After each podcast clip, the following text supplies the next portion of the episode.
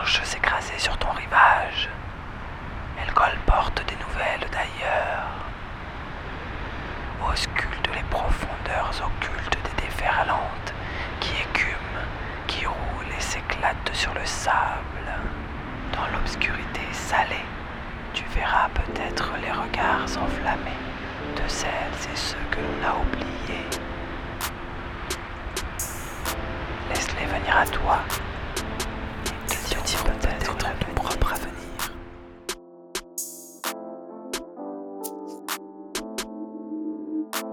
Bonjour et bienvenue. Vous écoutez L'actu des oubliés.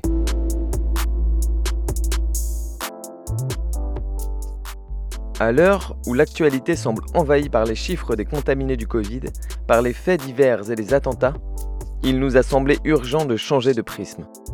Le monde est un océan qui se soulève. Au cœur de ces vagues règne ce qui fait de nous des êtres vivants. Écoutons déferler cette écume. L'actu des oubliés, c'est l'histoire au quotidien des millions d'anonymes qui sont acteurs et actrices des luttes populaires à travers le monde.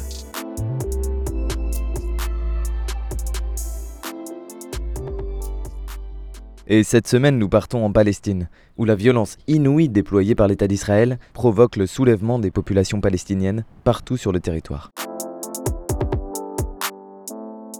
Tout a démarré à Jérusalem, où les manifestations sont allées croissantes depuis le début du ramadan. D'abord, il y a eu la décision des autorités israéliennes de placer un nouveau point de contrôle sur la porte de Damas, dans Jérusalem-Est, à la mi-avril. Cette porte d'entrée vers la vieille ville est un lieu de rassemblement des Palestiniens et des Palestiniennes, particulièrement pendant le ramadan, chaque soir, pour la rupture du jeûne. Des rassemblements que l'État israélien a voulu interdire. Et durant deux semaines, la place a été le théâtre d'affrontements réguliers, jusqu'à ce que les manifestations fassent reculer la police.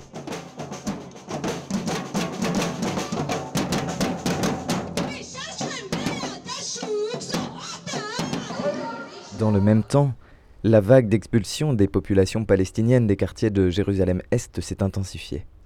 Palestinienne en 1948, Jérusalem-Est a été annexée par Israël en 1967. Et depuis, l'État israélien cherche à la coloniser pour effacer l'identité palestinienne de la ville sainte. Plus particulièrement, le quartier Sheikh Jarrah est un emblème de la résistance. Durant le mois dernier, de nombreuses manifestations et des veillées quotidiennes s'y sont tenues pour dénoncer les expulsions. Le mois de Ramadan est traditionnellement une période de contestation active des Palestiniens et des Palestiniennes. Et à Jérusalem, la jeunesse sait qu'elle peut peser contre le gouvernement israélien. Comme en 2017 où elle était parvenue à l'empêcher d'installer des portiques sur l'esplanade des mosquées. Mais cette année, l'État a répliqué avec une violence inouïe. Un habitant de Jérusalem témoignait fin avril à Global News.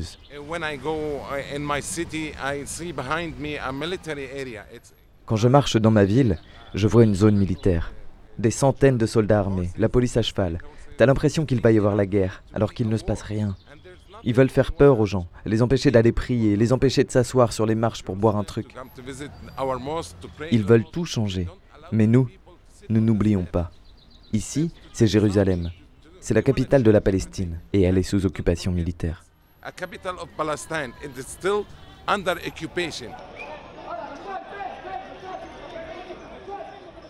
vendredi 7 mai, dernier vendredi du ramadan, des milliers de Palestiniens et Palestiniennes défilent une nouvelle fois pour protester contre les expulsions, les checkpoints et les contrôles incessants dont ils et elles sont victimes. En réponse, la police israélienne envahit le mont du Temple et attaque la mosquée Al-Aqsa, dans laquelle prient des centaines de personnes.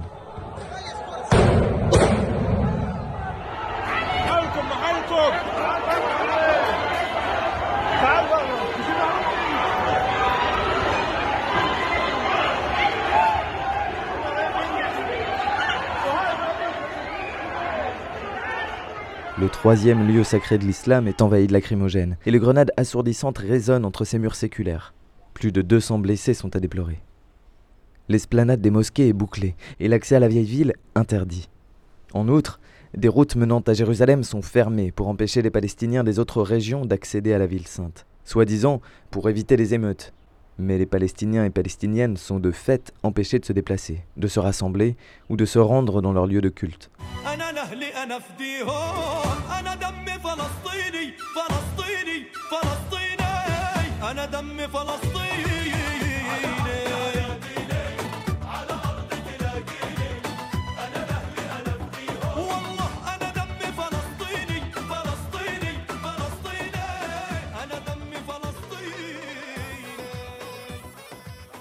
La Izquierda Diario a publié ces derniers jours une analyse historique pour évoquer les siècles de coexistence pacifique entre les différents peuples de Palestine. En bref, jusqu'au début du XXe siècle, ces populations vivent en paix dans les campagnes et les villes, dont les plus importantes sont alors Jaffa et Haïfa. Après la Première Guerre mondiale, c'est la présence britannique qui, pour contrer les révoltes anticoloniales, renforce et arme des mouvements d'extrême droite, ayant pour but la création d'un État israélien. Tandis qu'ouvriers et paysans de toutes origines, y compris juives, luttent ensemble pour une reconnaissance de leurs droits communs.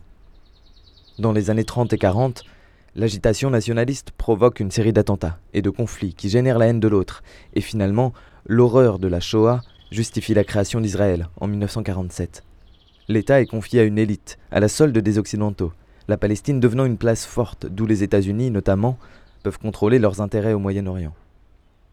En 1948, la conséquence immédiate est la Nakba, l'expulsion de plus de 700 000 Palestiniens et Palestiniennes de leurs terres. À Jérusalem, la plupart des Arabes sont mis à la rue et regroupés dans les quartiers de Jérusalem-Est. Aujourd'hui, l'entreprise coloniale israélienne se poursuit en dehors de tout cadre légal et en violation des accords d'Oslo signés en 1993. Que ce soit à Jérusalem ou en Cisjordanie, les territoires palestiniens subissent une colonisation acharnée et les populations arabes doivent fuir toujours plus loin, au risque de subir violence, humiliation et expropriation. 140 colonies illégales existent déjà, et certaines sont de grandes villes. Jérusalem-Est demeure encore un symbole de lutte pour le droit à l'autodétermination du peuple palestinien. C'est pourquoi elle est un obstacle majeur face au programme de colonisation systématique prôné par le Premier ministre israélien, Benjamin Netanyahu. Comme le montrent plusieurs articles du journal libanais L'Orient le Jour, la stratégie législative et judiciaire mise en place par l'État israélien a clairement pour but l'effacement méthodique du peuple palestinien, de sa culture et de sa mémoire. Dans un article paru dans le journal israélien Haaretz, le Palestinien Abd al-Fattah Iskafi raconte les jugements successifs qui conduiront sans doute à son expulsion dans quelques semaines. Iskafi est arrivé dans le quartier Sheikh Jarrah depuis ses 6 ans, en 1956. Ses propres parents avaient perdu leur maison pendant la Nakba. Depuis 2009, il estime avoir comparu 15 à 20 fois devant le tribunal qui ordonne les expulsions. Il vit en permanence dans la peur de devoir quitter la ville pour la Jordanie. Les familles ont été détruites psychologiquement, affirme-t-il. J'explique à mes petits-enfants que nous ne sommes pas contre le peuple juif. Nous n'élevons pas nos enfants et nos petits-enfants dans la haine. C'est la réalité qui encourage la haine.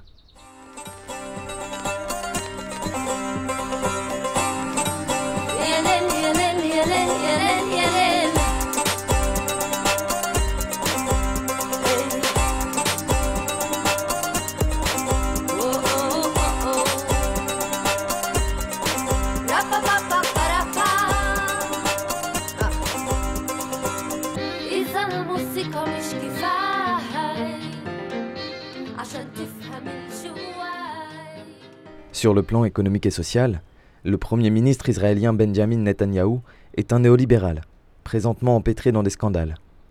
Comme l'affirme le journaliste israélien Haggai Matar, directeur du magazine Plus 972, Netanyahou adopte cette stratégie pour sauver sa carrière politique et éviter un séjour derrière les barreaux.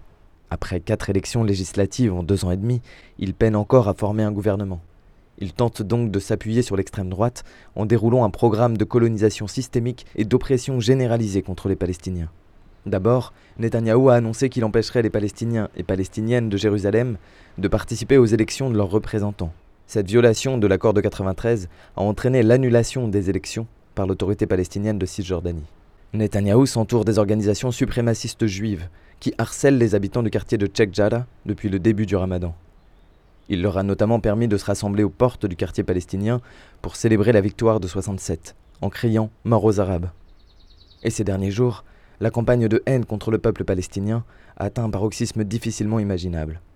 Appel au meurtre, destruction de magasins palestiniens, lynchage public diffusé en direct à la télévision, le pire semble pouvoir subvenir. Et bien entendu, Tout cela existe en parallèle d'une situation quotidienne terrible pour les populations palestiniennes. La justice rendue par les tribunaux n'est pas la même pour les Israéliens et les Palestiniens.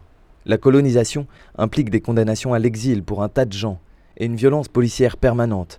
Rappelons que policiers et militaires ont le droit de tuer une personne palestinienne souffrant de troubles psychiques sans être inquiétés de poursuites. Une situation d'apartheid dénoncée par les organisations des droits de l'homme telles que Human Rights Watch. Dans les territoires palestiniens, Israël se comporte comme une armée d'occupation. Elle contrôle les routes, l'énergie, l'eau, les télécommunications et discrimine les accès aux soins ou à l'éducation, condamnant la population palestinienne à la précarité, sinon à la misère. Et dans la bande de Gaza, c'est encore pire. Depuis 2007, ce territoire est asphyxié par l'État israélien, via un blocus terrestre, aérien et maritime. Gaza est l'un des lieux les plus densément peuplés au monde. Le taux de pauvreté atteint les deux tiers de la population. L'électricité est distribuée 8 heures par jour et l'eau régulièrement coupée. Une véritable prison en plein air, d'où il est très difficile de sortir. Israël contrôle toutes les entrées, y compris l'accès à la mer, ce qui est un problème même pour la pêche. À chaque offensive israélienne, l'approvisionnement en vivres et en médicaments devient un problème majeur, dans un contexte, rappelons-le, de pandémie mondiale. Comme le confie une Gazaoui dont le témoignage a été traduit et publié ces derniers jours par le site À l'encontre, à Gaza, nous sommes obligés de choisir entre une mort lente causée par le blocus et une mort rapide, celle qui survient lors des bombardements. Elle raconte les manifestations qui réunissent encore la population de Gaza, malgré les bombes, et explique l'attachement du peuple palestinien à Jérusalem. C'est là le dernier lien qui nous relie toutes et tous. Notre peuple est divisé politiquement, religieusement, géographiquement, et cette ville est le dernier fragment de notre unité. Alors, pour défendre le quartier palestinien de Jérusalem, des émeutes éclatent partout en Palestine, samedi 8 mai. Mais le lundi 10, la police donne de nouveau l'assaut du mont du Temple où se trouve la mosquée, faisant plus de 300 blessés.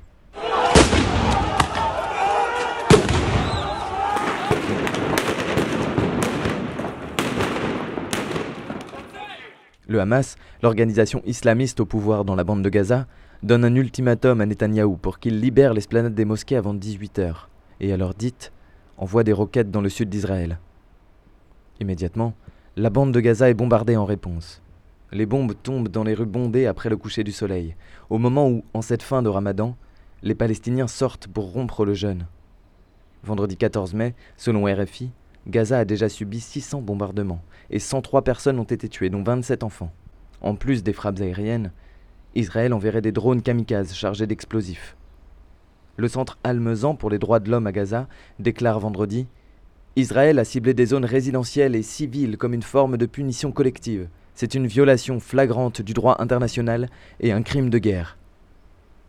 Samedi 15 mai, les grands groupes de presse internationales tels que Al Jazeera ou AP utilisent les mêmes mots pour qualifier le bombardement de l'immeuble où se trouvait leur bureau et accusent Netanyahou de vouloir museler la presse et empêcher le monde de voir ce qu'il se passe à Gaza.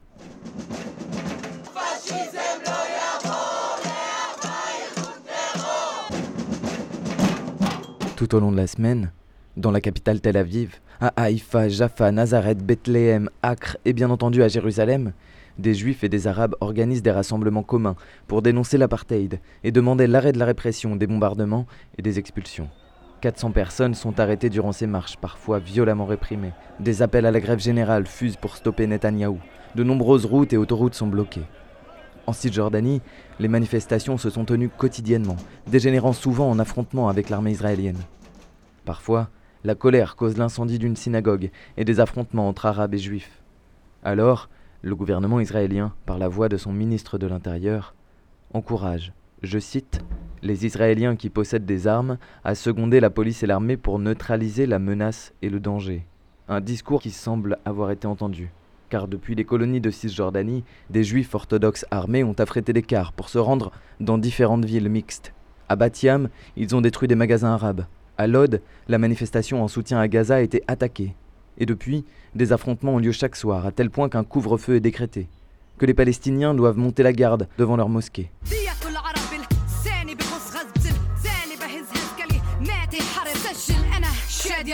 منصور والحطة هويتي. من يوم ما خلقت سيدي والشعب مسؤوليتي. لك أنا تربيت بين الغرب وبين الشرق بين لغتين بين بين بخيل بين فقير. شفت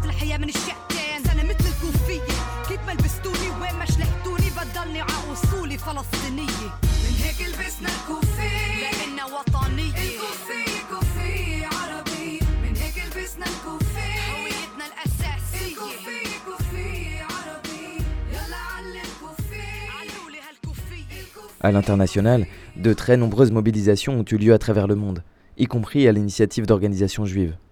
À New York, des juifs orthodoxes ont marché contre les bombardements à Gaza. Jewish Voice for Peace, Yad Chad, If You Not Know ont ainsi exprimé leur soutien à la population palestinienne contre les méthodes génocidaires du gouvernement Netanyahou. Il est important de rappeler que la politique du gouvernement israélien est loin de faire l'unanimité dans la communauté juive internationale qu'il ne s'agit en aucun cas d'une guerre de religion, comme certains voudraient le faire croire. Les médias et gouvernements occidentaux, qui renvoient dos à dos État israélien et peuple palestinien, omettent d'évoquer les causes de la violence.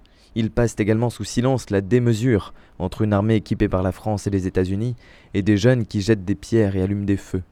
Car, tout comme Israël ne représente pas des juifs, le Hamas est très loin de représenter l'ensemble du peuple palestinien.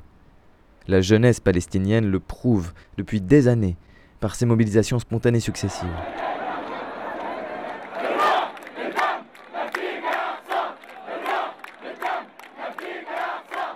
Dans l'Orient le jour, de nombreuses Palestiniennes témoignent de ce qui, malgré la situation, leur apporte un espoir trop rare ces dernières années. Le fait que dans toute la Palestine, les marches se sont multipliées depuis le début de la semaine, que les routes sont bloquées, que des drapeaux palestiniens soient tissés en lieu et place du drapeau israélien sur des édifices publics, L'intensité et la violence des manifestations ont montré que les Israéliens n'ont pas réussi à fragmenter la société palestinienne, avance Jalal Aboukater, 26 ans, originaire de Jérusalem. Lina Al-Safin, journaliste palestinienne, a publié sur son compte Twitter Ce soir, nous assistons à l'échec de la stratégie coloniale qui consiste à diviser pour mieux régner.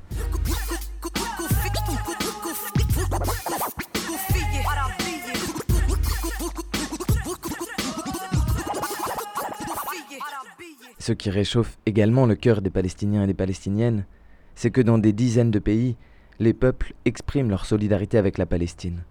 Dans les pays voisins, bien sûr, en Jordanie, en Égypte, en Tunisie, mais également partout dans le monde. De Melbourne à Montréal, en passant par Johannesburg ou Sao Paulo, des centaines de milliers de personnes sont descendues dans les rues pour dénoncer l'apartheid. À Londres et à Copenhague, des émeutes ont éclaté pour exiger un embargo sur les armes vendues à Israël. Le gouvernement français, lui, a interdit la manifestation parisienne et placé en garde à vue le président de France-Palestine Solidarité pour avoir organisé un rassemblement. Aurore Berger, la présidente des députés LREM, a d'ailleurs affirmé son soutien indéflectible à l'État israélien. Guerre étonnant. Mais les marches se sont tenues malgré tout, réunissant quelques dizaines de milliers de personnes partout en France.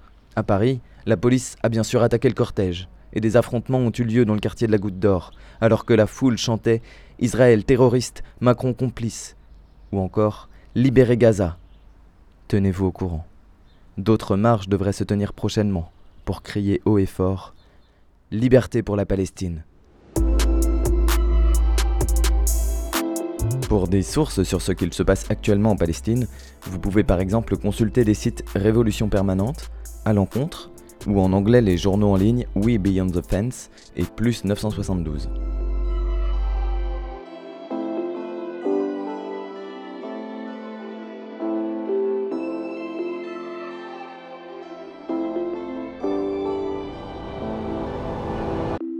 L'actu des oubliés, chronique quotidienne des luttes populaires.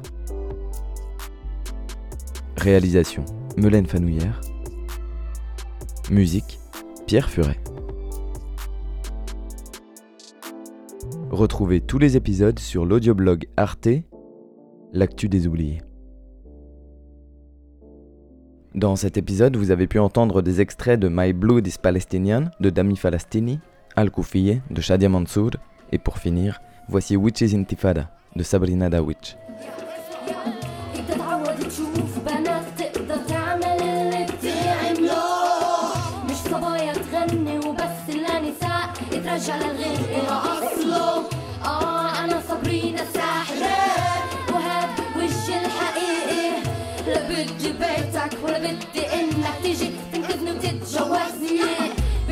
اسمع واعمل هيب هوب شرقي فصل إباحي. خليك تبطل تسحب وتسحب لما تسمع اسمي.